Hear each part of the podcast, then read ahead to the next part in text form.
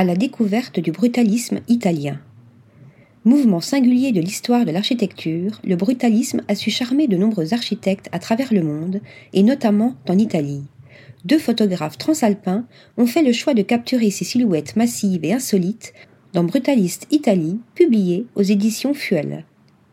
Le livre Brutaliste Italie compile une sélection de plus d'une centaine de bâtiments brutalistes italiens à travers 146 photographies prises par Roberto Conte et Stefano Perego.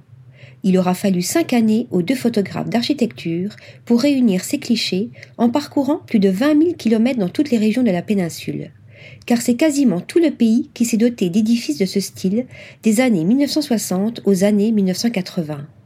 Parmi les stars de l'ouvrage, une église à Turin, un cimetière monumental à Busto Arciso et un cimetière à Syracuse. Le livre réunit des exemples étonnants de l'architecture brutaliste italienne qui se caractérise par l'utilisation de béton armé apparent et d'éléments structurels clairs et bien définis dessinant une esthétique unique. Leur volonté était de souligner que le béton pouvait être de non pas une seule époque, mais de plusieurs, qu'il pouvait représenter à la fois le présent ou le futur et le passé, explique dans l'introduction de l'ouvrage Adrien Forti, professeur émérite d'histoire de l'architecture à la Bartlett School of Architecture de Londres. L'universitaire souligne également Les architectes italiens se sont démarqués de leurs homologues du monde entier.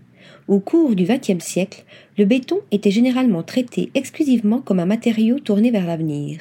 Il signifiait une époque qui n'était pas encore arrivée, et le fait qu'il avait également un passé était vigoureusement nié mais les circonstances en Italie ont rendu les architectes soucieux de représenter son passé aussi bien que son avenir. Article rédigé par Lisa Agostini.